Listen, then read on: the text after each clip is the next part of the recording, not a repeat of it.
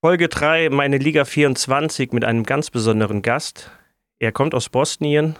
Er hat Fußballerlebnisse in Kroatien erfahren. Er war auf der Insel. Er hat den deutschen Profifußball kennengelernt, wo er jetzt tätig ist. Herzlich willkommen, Admir Softic.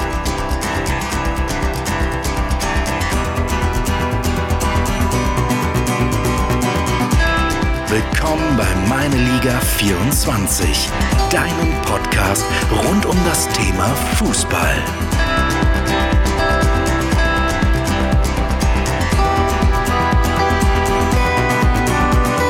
Regional, national und international. Mit Themen, die das Fußballerherz höher schlagen lassen. Immer vorne mit dabei. Meine Liga 24. Viel Spaß bei unserem Podcast mit Markus Neuser. Ja, da sitzen wir. Admir, schön, dass du da bist. Schön, dass du Zeit hast, meine Liga 24 zu besuchen. Herzlich willkommen. Vielen Dank, Markus. Äh, ich freue mich hier zu sein und äh, bin gespannt auf deine Fragen und den Austausch hier. Ja, dass wir bei dir viel fragen können, weil du viele spannende Geschichten hast, das weiß ich. Äh, ich freue mich, dass wir uns nicht nur fußballerisch kennen, sondern dass wir mittlerweile auch gut befreundet sind. Admir, deine Wurzeln liegen in Bosnien, beziehungsweise geboren bist du noch im alten Jugoslawien, ja. Sarajevo. Kurz nach der Olympiade hast du äh, deine ersten Lebenserfahrungen gesammelt und ja, direkt zu Beginn leider mit etwas Traurigem, denn der Krieg ist ausgebrochen. Erzähl uns, ja, wie alles anfing bei dir.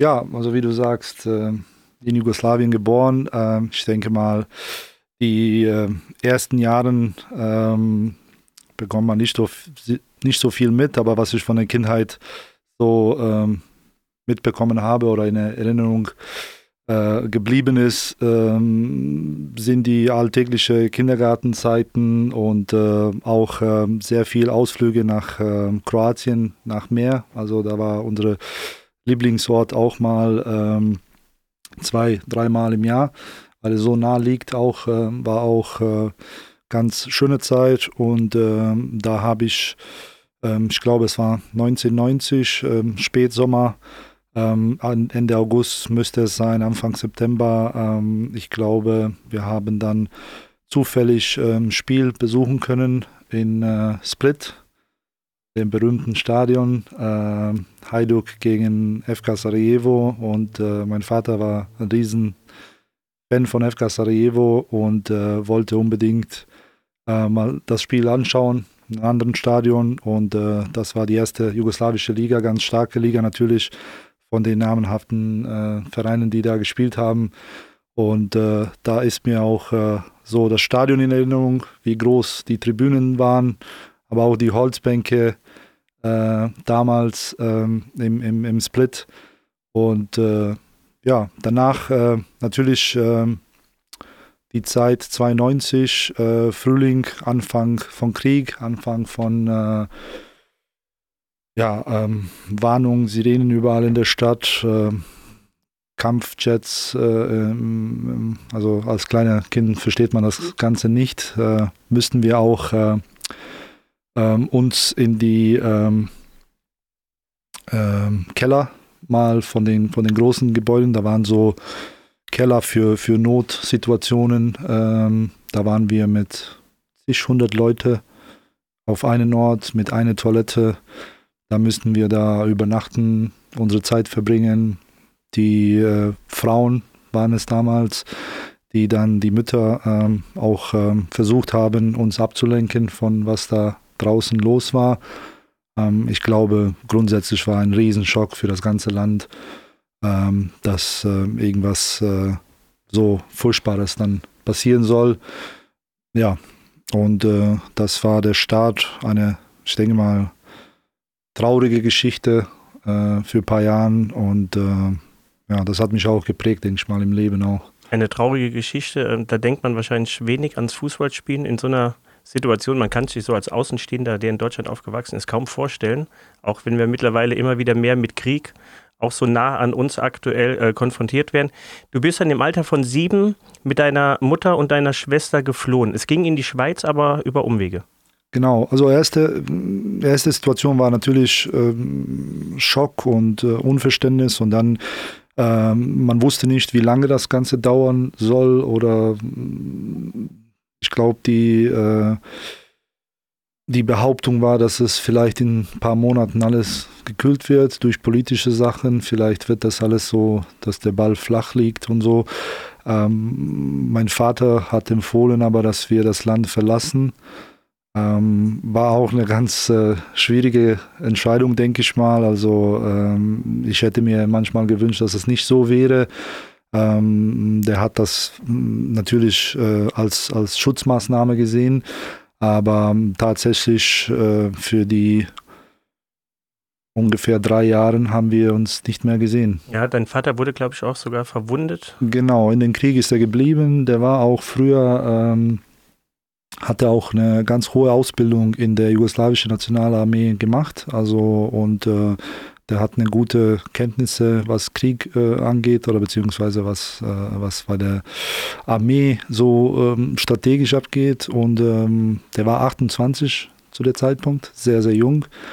Ähm, zwei Kinder, meine Schwester war dann äh, zwei Jahre alt, also noch ein Baby äh, sozusagen. Und äh, ja, dann sind wir äh, nach Kroatien, weil es gab noch nicht äh, irgendwas mit Kroatien sozusagen, äh, keine Streitigkeiten und keine Angaben, dass es da irgendwie Stress geben wird. Ähm, da waren wir auch in einem Flüchtlingsort in Kroatien erstens äh, gut aufgenommen. Ähm, danach ähm, waren so ein paar heftige Sachen dazu, äh, wo, wo es angefangen hat, auch äh, in, ähm, ich sag mal, in äh, Süden von, von, von Herzegowina dann mit Kroatien mal äh, Stress zu geben und äh, das Krieg dann sich erweitert hat. Ähm, da müsste ich mich sogar zwei, drei Tage auch verstecken weil alle männliche würden gesucht aus Bosnien und die wollten uns verhaften oder irgendwas machen, weiß ich nicht. Ganz genau, aber war furchtbare Zeit. Da müsste ich mich als äh, ganz kleiner Junge mal verstecken. Habe ich auch nicht die Welt verstanden. Wofür was? Ähm, ja. Danach äh, habe ich äh, eine Mandelentzündung bekommen und müsste dann ähm, eine OP unternehmen, also Mandel-OP. Normalerweise routinierte Mandel-OP. Ähm, weil wir in einem kleinen Ort waren. Ähm, ich weiß nicht, ob du mal Korčula kennst oder Korčula kenne ich, genau. ja, weil also mein Olivenöl daherkommt aber genau. und heute also touristisch sehr beliebt. Der, genau, da in der, in der Region waren wir, einen kleinen Ort und äh, wir müssen dann nach Dubrovnik zu der nächsten großen äh, Krankenhaus, um das zu machen.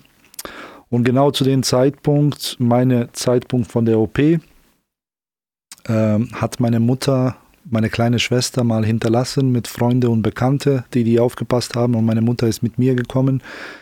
Und ähm, nach der OP, also gleich danach, wo ich noch unter Narkose war, ähm, hat die serbische äh, Armee angefangen, Dubrovnik zu schüttern mit Bomben und alles. Und genau die Krankenhaus, wo ich dann gelegen habe, und das war sehr furchtbar. Also das habe ich äh, auch erlebt. Äh, Fenster zerstört und ich müsste mich selber, weil meine Mutter hat ganz kurz wieder ähm, zu Hotel gegangen, um ein paar Sachen zu holen noch für mich äh, nach der OP. Und ähm, ja, ich bin unter nach der OP unter Schock gewacht von, von Bombenanschlägen auf der Krankenhaus. Da müsste ich äh, äh mich ähm, äh, wieder unten in den ähm, Keller, Sicherheitskeller, fast in Alleingang als Siebenjährige unter Bomben. Da war pur Chaos, also wirklich pur Chaos. Und äh, ja, dann haben wir auch diese Krankenhaus flüchten müssen unter diesen Umständen. Ähm, ja, war auch ein Zeichen, dass das äh, dass Kroatien auch nicht mehr so sicher ist zu dem Zeitpunkt. Ja, man, wenn man die, wie ich jetzt in die Augen schauen kann, dann sieht man, wie nah dir das immer noch geht, ja, obwohl es, obwohl es äh, fast 30 Jahre her ist oder 30 Jahre her ist. Ihr habt es dann irgendwie geschafft, ähm, sicher in der Schweiz anzukommen. Und ähm, ja, über Italien.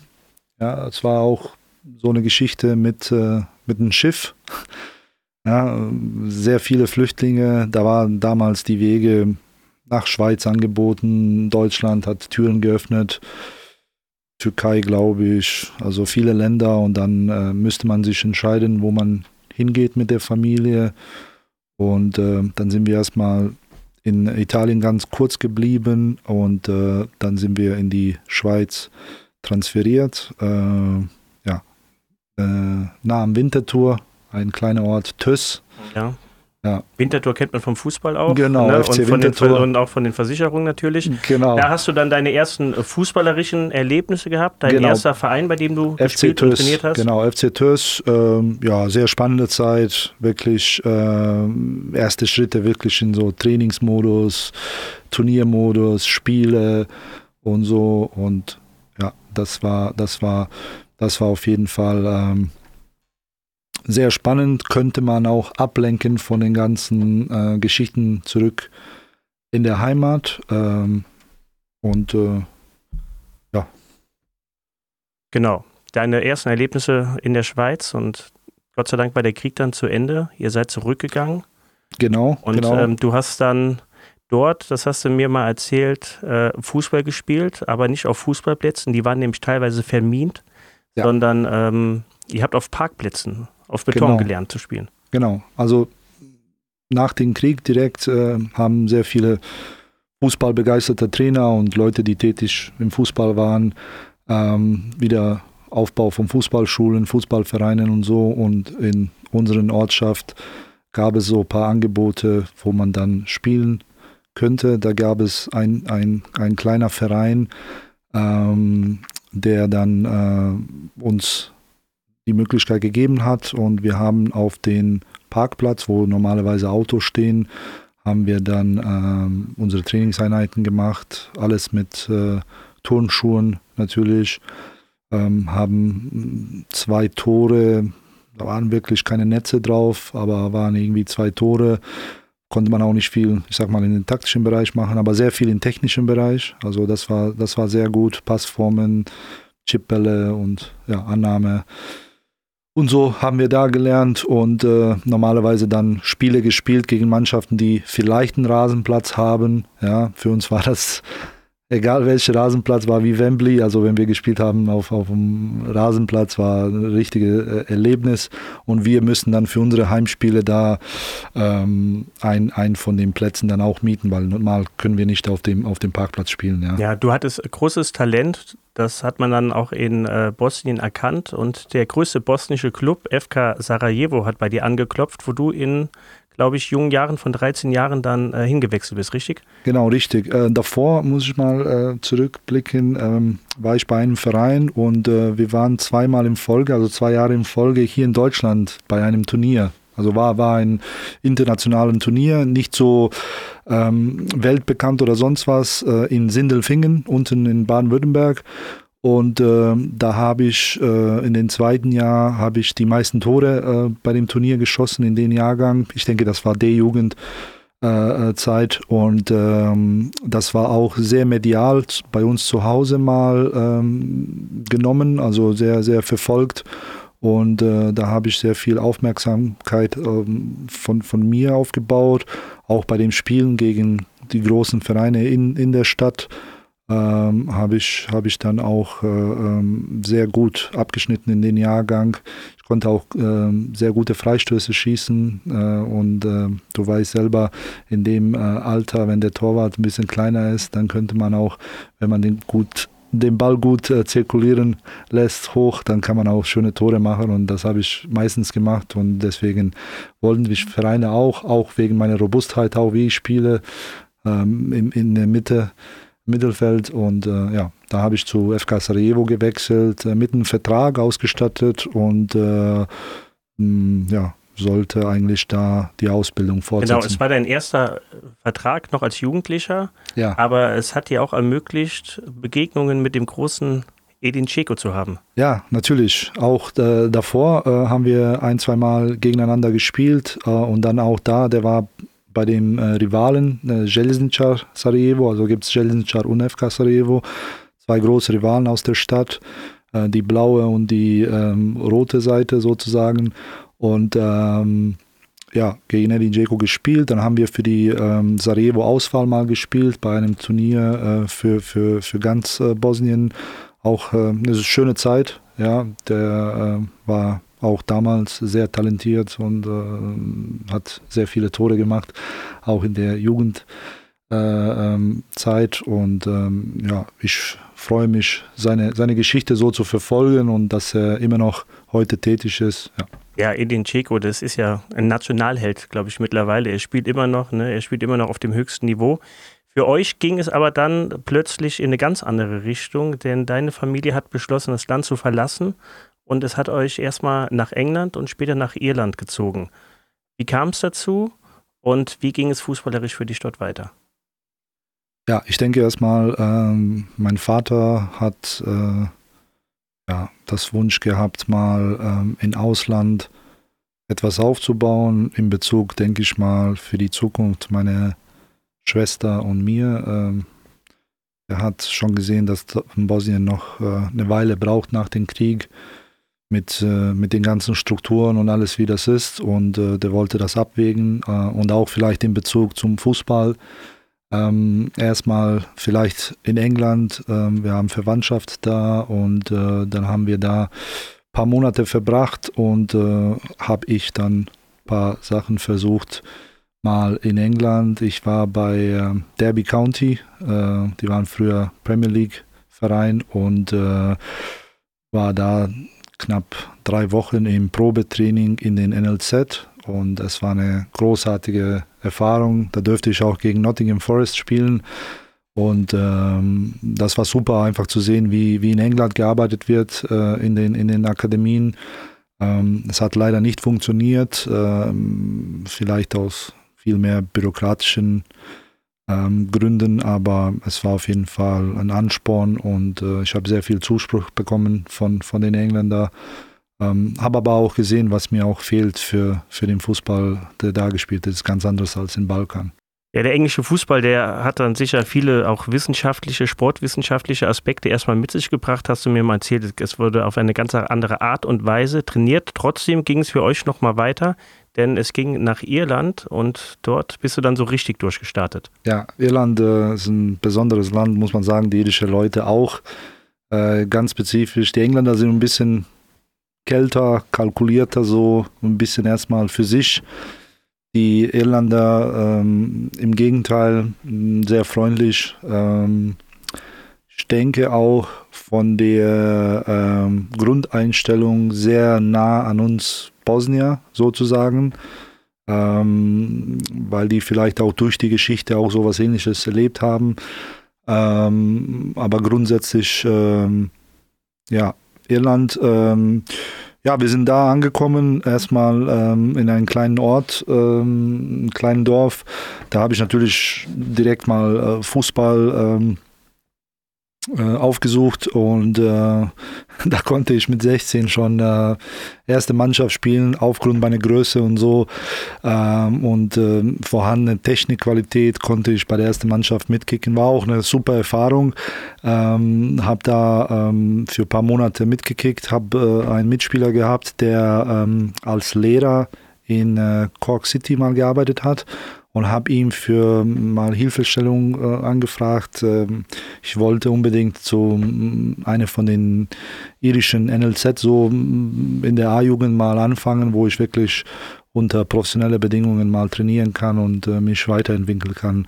Und äh, ja, dann ist er mit den äh, sportlichen Leiter aus Cork City in Verbindung gekommen, hat von mir erzählt, meine Geschichte und so und hat ähm, dann die haben mich dann eingeladen, ähm, nur der Trainer von der ersten Mannschaft hat sich da irgendwie eingemischt und hat gesagt, ja, der soll mal ähm, Dienstagabend kommen mm, zum Freundschaftsspiel, erste Mannschaft. Ich wusste das nicht, erst wo ich angekommen bin, habe ich das erfahren. Dann plötzlich stand ich mal in der Kabine und ähm, ich war dann äh, sehr besessen von, den, von dem Fußball und habe äh, Nachrichten und auf, auf TV mal ein paar Spiele gesehen und die Spieler, die ich geguckt habe, sind eigentlich vor mir dann gestanden und als 16-Jähriger war ich erstmal geschockt sozusagen. Ähm, und äh, ja, da habe ich diese Freundschaftsspiel mal mitgespielt. Ich glaube, zweite Halbzeit. Und dann hat der Trainer gesagt, hm, gefällt mir, ähm, aber ich will dich noch eine Woche sehen unter Vollzeitbedingungen mit unserer ersten Mannschaft. Dann haben die mich eingeladen, in ein Hotel gebracht, wirklich drum gekümmert, super, super Erfahrung. Und ähm, ja, dann hat er gesagt, wir nehmen dich und äh, wir machen auch ein Angebot, dass du schulerisch was machst. Dann habe ich Sportwissenschaft studiert an einer Hochschule, die äh, kooperiert hat mit Cork City. Und auch viele andere Jugendspieler, die äh, da waren, habe ich sehr viele gute Freunde kennengelernt. Äh, wir waren zusammen in, äh, in der Hochschule und dann zusammen auch für Cork City unterwegs. Ähm, eine von dem äh, hieß Shane Long, der hat auch jahrelang für irische Nationalmannschaft gespielt in Sturm und hat äh, auch eine gute Karriere in England dann gemacht. Ähm, ja, mit dem habe ich auch sehr viel Zeit verbracht und äh, super Erfahrung. Und dann natürlich bei der ersten Mannschaft mal ähm, kleine ähm, mal Geschmack bekommen mit 17 in der Liga, ein paar Minuten, 15, 20 Minuten mal gespielt, reingekommen und äh, danach ähm, ging es mit Trainerwechsel, habe ich noch mehr Vertrauen bekommen und noch mehr äh, den Durchbruch geschafft. Ich habe äh, immerhin äh, dann für die U21 von Cork City gespielt, äh, regelmäßig am Wochenende und da habe ich auch ähm, gute gute Leistungen bringen können, äh, dass ich dann auch die Chance für die erste Mannschaft bekommen habe. Genau, du warst letztendlich fünfeinhalb Jahre dort, hast ja. nachher äh, es geschafft, in das Team der ersten Mannschaft reinzukommen ja. und hast auch einen relativ großen sportlichen Erfolg dort erringen können. Ja, also wo ich Teil der Mannschaft war, aber nicht, äh, nicht die ähm, Einsätze bekommen habe, war, äh, hat, hat die Mannschaft Meisterschaft gewonnen 2005 da war ich aber keine Minute auf dem Platz, so kann ich mich nicht nennen als Meister von, von, von Irland. Ähm, was aber danach passiert ist, ich konnte danach die Jahr profitieren, weil danach haben wir Champions League gespielt und da habe ich meinen Durchbruch auch mal geschafft und äh, habe äh, dann erstmal äh, in äh, Zypern äh, auswärts paar Minuten sammeln können in der Champions League Quali und danach habe ich über die Vollzeit gegen Rote Stellen Belgrad, auch ein Riesenverein, mit äh, reichlich äh, Geschichte ähm, mal zweimal 90 Minuten spielen können äh, und der Sieger hat dann gegen AC Mailand für die Gruppenphase gespielt. Das wäre auch ein Traum 2006 AC Mailand mit äh, Ronaldinho, Kaká und Pirlo und Maldini und so eine Mannschaft. ja, da war der AC Mailand äh, richtig stark. Also ja, die beste glaub, Zeit. Genau, ich glaube sogar, die waren auch meist, äh, die haben die Champions League, glaube ich, gewonnen 2007 so in der, in ja, der das war so die Zeit, als sie auch dieses berühmte Elfmeterschießen gegen Liverpool, glaube ich, hatten. Genau, ne? das da war das Jahr davor, 2005, ja. Liverpool. Danach haben die dann zurückgekommen, äh, aber die haben diese Generation um diese Zeit wirklich, äh, also ich glaube, europäische Fußball haben die geprägt in dieser Zeit äh, mit, mit dieser Mannschaft. Ja, Wahnsinn.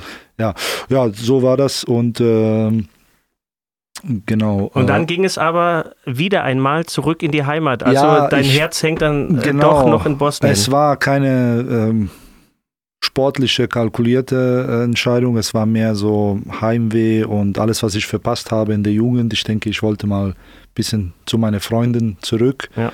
Ich war relativ noch jung. Habe mir auch vielleicht nicht das Gefallen getan, ähm, so in eine ähm, Liga zu spielen, aber ich habe gedacht, vielleicht wenn ich mal diese Emotionen noch entfachen kann und mich äh, mal daheim wohlfühlen kann, vielleicht ging es auch.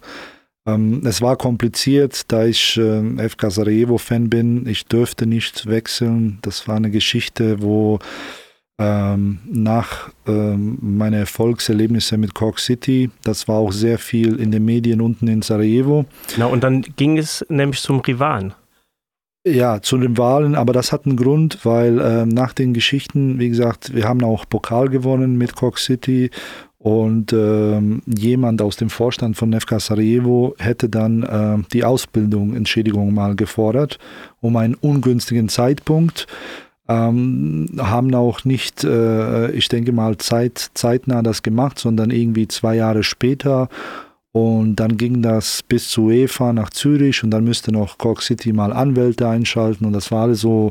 Dann sollte ich nicht einen, einen Spieltag spielen, weil ich noch die Späne war bedroht und dann wollten die irgendwie 150.000 Euro Ablöse haben und bla bla bla. Also das war wirklich ähm, ganz stressige Situation. Und dann hat Cork City gesagt, ähm, ja, deine Freigabe, beziehungsweise du musst von uns eine Freigabe bekommen, ähm, werden wir geben, aber nicht zu FK Sarajevo Leute, die noch im Vorstand waren.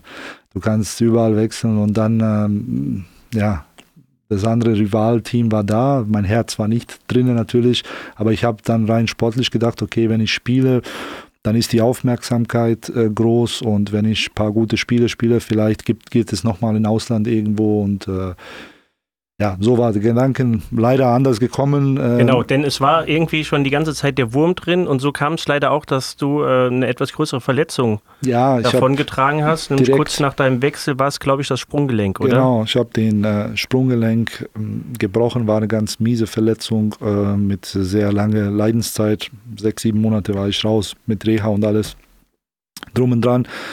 Ähm, generell das Gefühl von Anfang an war nicht da und äh, der Verein hat sich auch äh, in einen riesen Umbruch äh, gefunden mit Insolvenz und Probleme mm, auf dem Platz, neben dem Platz und so weiter und so weiter. Und äh, ja, dann habe ich auch meinen Vertrag, der zwei Jahre gültig war, auch nicht mehr weiterführen wollte und äh, bin dann äh, durch einen Berater und durch ein paar bekannten Leuten zu Dänemark, zweite Liga mal ähm, aufmerksam geworden. Kolding heißt die Stadt, ist äh, nah an der Grenze bei äh, Flensburg hier in Deutschland. Ähm, ist mehr bekannt für Handball als, als Fußball. Ähm, die spielen auch heutzutage, glaube ich, äh, zweite Liga in äh, Dänemark. Aber auch eine Erfahrung, was Neues. Dänische Sprache dann äh, habe ich nicht beherrscht, äh, habe versucht dann auf Englisch viele Sachen ähm, zu lernen. Aber ja, habe äh, dann auch da sechs, sieben Monate verbracht, aber es war nicht äh, äh, ähm, irgendwie. Ähm, es hat nicht gefruchtet zwischen nee, Dänemark und dir. Nee, nicht wirklich, nicht wirklich. Dann habe ich wieder äh, irgendwie äh, ja, das Gefühl gehabt, äh, wieder nach Hause zu wollen, weil es wieder Enttäuschung sportlich war. Ähm, und habe ich auch kürzlich dann meine Frau kennengelernt und dann habe ich gesagt, okay, ähm, jetzt bleibst du mal in der Heimat und machst nur äh, Fußball nebenbei und gehst mal studieren und äh, vielleicht äh, irgendwas in Richtung Ausbildung, Studium, Jobmäßig und ein bisschen Fußball nebenbei.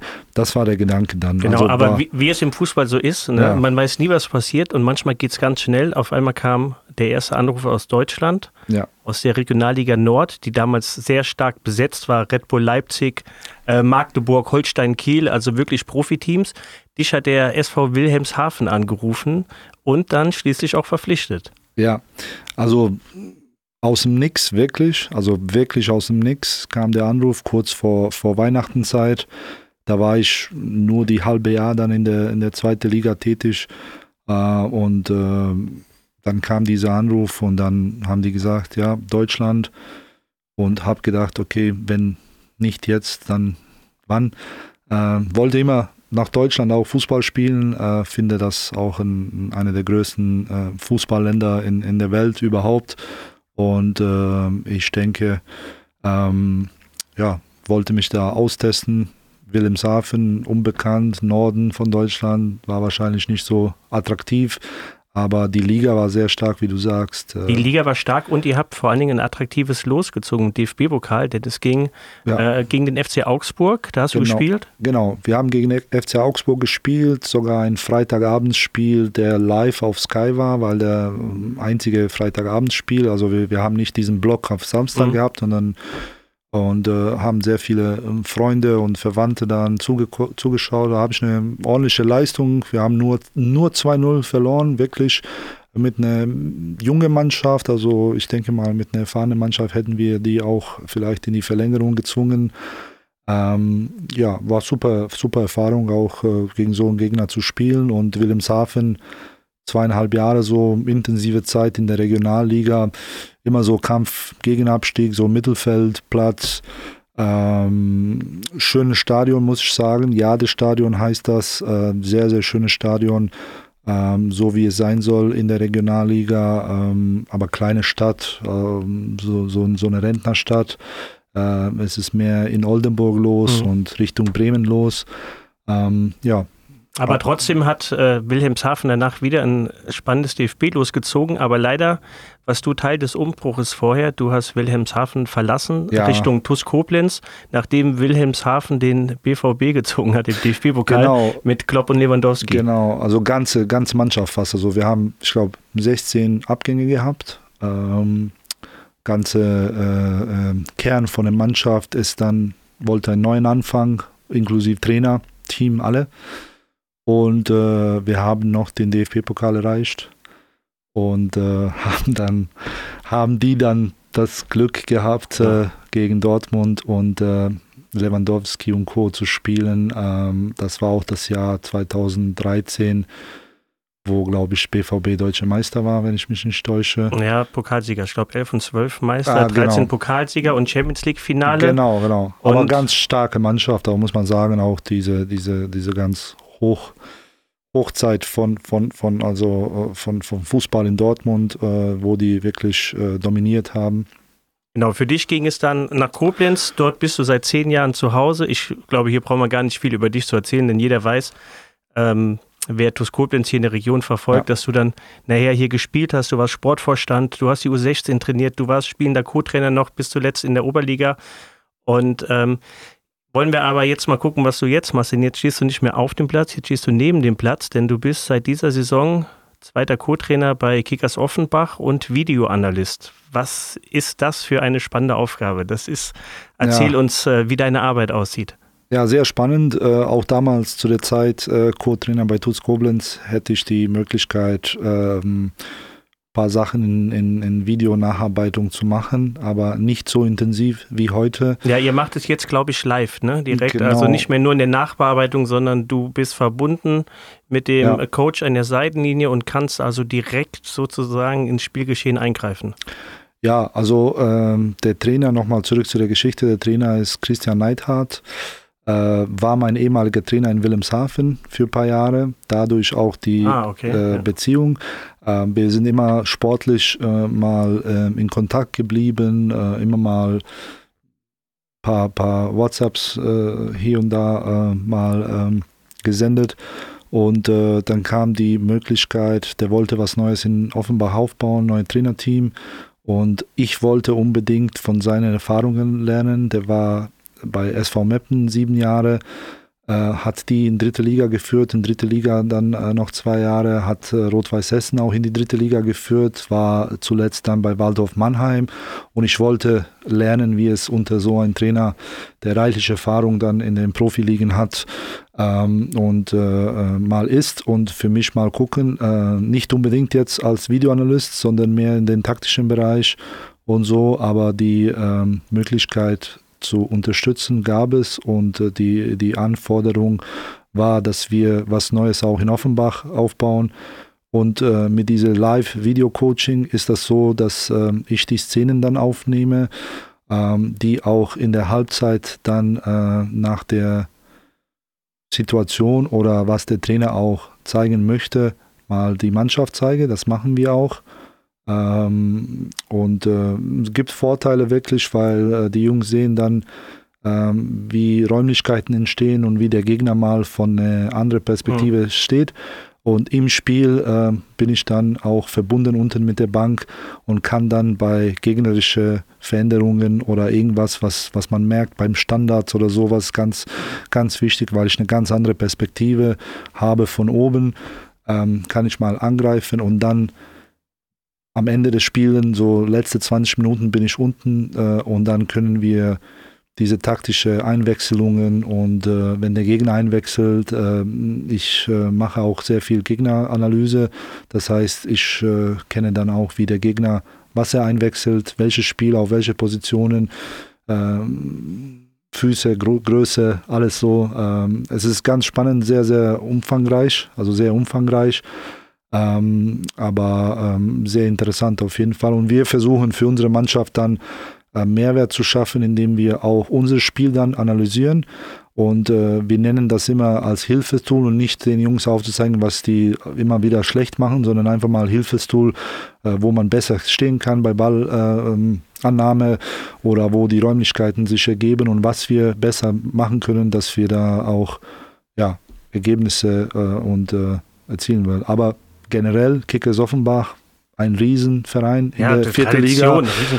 Ähm, gestern haben wir ein Spiel gehabt und gestern war, haben die Fan Fanszene dann entschieden, durch die Stadt zu marschieren. Ja, ich habe Bilder gesehen, Wahnsinn. Und äh, die haben uns eingeschworen, so vor dem Spiel. Ja. Wir sind äh, aus den Kabinen auf der Straße da vor dem äh, Biberer Berg äh, äh, gestanden und pure, pure Gänsenhaut und äh, ja, das haben die Jungs gestern mit 5-2 dann auch zurückbezahlt, diese Unterstützung und äh, ja, diese, diese, diese Energie und so, das ist selten. Also erstes Spiel gegen Stuttgarter Kickers vor knapp 12.000 Zuschauer in der Regionalliga an einem Freitagabend ist auch nicht selbstverständlich und äh, da, da hat man manchmal das Gefühl, dass es schon höher ist und ich denke, der Verein und alle im Umfeld streben nach dem Höheren aber es ist äh, wirklich viel, viel Arbeit vor uns, auf jeden Fall. Was denkst du, Kickers Offenbach in fünf Jahren? Wo stehen sie? Ja, Fußball, Fußball ist äh, unberechenbar, wirklich. Ich finde, ich finde die Regionalliga Südwest, äh, so mit, mit West, denke ich mal, die stärksten von den Regionalligen, ähm, die viele Mannschaften haben, die professionell arbeiten, die unter Vollzeitbedingungen und äh, sehr gute junge Spieler hier in, den, in den Südwestregionen haben. Ich finde die sehr, sehr stark besetzt und sehr schwer rauszukommen. Es ist kein Selbstverständnis, nur weil man Tradition hat. Man, man sieht es an vielen Beispielen. Ähm, aber, aber ich denke, ähm, mit, mit viel Arbeit und Geduld können, können, können wir was erreichen. Die erste Etappe wäre dann dritte Liga und das wäre ein Riesenschritt äh, für die Zuschauer, für das Umfeld, für die Stadt Offenbach. Ähm, und äh, das ist kein Geheimnis, wir arbeiten daran. Ob das dieses Jahr gelingt, äh, momentan sind wir fünf Punkte entfernt, aber es ist noch lang zu spielen, es ist nur der siebte Spieltag, also es, es gibt noch reichlich viel Spielzeit. Wir werden mal schauen, wie das sich ganz entwickelt. Wir brauchen ja, ein bisschen mehr Stabilität. Es, wir werden es auf jeden Fall verfolgen. Dein Weg ist so spannend. Ähm, ja, du bist, bist teilweise im Krieg aufgewachsen. Du hast dort angefangen, Fußball zu spielen. Du hast so viele Länder kennengelernt. Jetzt bist du bei Kickers Offenbach in der neuen Funktion. Zum Schluss der Sendung aber noch eine gemeine Frage an dich, denn eben kam ja die Nachricht, dass Hansi Flick entlassen wurde. Ja. Du als Analyst und Experte von außen, wer ist denn jetzt der richtige Mann für unsere Nationalelf, dass es endlich mit denen mal wieder nach oben geht? Ich habe nach, ähm, nach sogar nach Russland 2018 und dann äh, nach der Zeit Katar 2022. Ich habe immer gedacht äh, und bin immer noch zu, dem, zu den Begeisterungen, dass äh, Jürgen Klopp der äh, deutsche Nationaltrainer sein musste. Ähm, von Emotionen, von reichlicher Erfahrung, was er gebracht hat. Äh, ich habe, ähm, ich weiß nicht, du kennst den Fabrizio Romano, der Insider. Ja, ja der hat was gepostet heute, weil der wusste schon, dass da Bewegung gibt. Der weiß es ja immer vorher irgendwie. Der weiß es irgendwo ja. vorher. Es gibt, ähm, es gibt vielleicht eine Möglichkeit, dass äh, Kloppo Liverpool und deutsche Nationalmannschaft trainiert. Das steht auf dem Tisch jetzt erstmal als Angebot. Oder eins oder andere, weißt du, entweder Liverpool. Ich denke, dass er nicht Liverpool abgeben möchte. Also ich denke nicht, dass er so zu dem Zeitpunkt gekommen. Ich denke, dass er in Liverpool so eine ähnliche, äh, vielleicht eine ähnliche Geschichte wie, wie, wie Ferguson spielen möchte, von, von Jahren, also Trainer sein möchte. Ähm, aber wenn nicht, dann, ich denke, für Deutschland wäre das ein Riesengewinn und ich denke, fachlich, menschlich und was diese Generation von deutschen Spielern braucht, ist jemand wie Jürgen Klopp. Ja, gestern war er in Mainz, da wurde die Südtribüne verabschiedet. Ist ja. nicht weit von der DFB-Zentrale. Mal gucken, was morgen so in der Zeitung schon ist. Gespräche. Ja, also äh, Fußball, man kann einfach stundenlang weiterreden. Stefan ja. Effenberg hat heute im Doppelpass äh, Felix Magath als Trainer vorgeschlagen. Wer es letztendlich wird, das werden wir bald erfahren. Admir, tausend Dank, dass du da warst. Ähm, Sehr gerne. Ja, man musste dich schon fast bremsen. Du hast so viel zu erzählen. Es riecht nach einer weiteren Folge mit dir. Ja, natürlich. Also natürlich, ich hoffe, du wirst uns, äh, du wirst uns bald wieder besuchen. Ja und äh, weiter berichten. Mal sehen, was bis dann passiert ist. Danke fürs Zuhören und bis bald. Vielen Dank.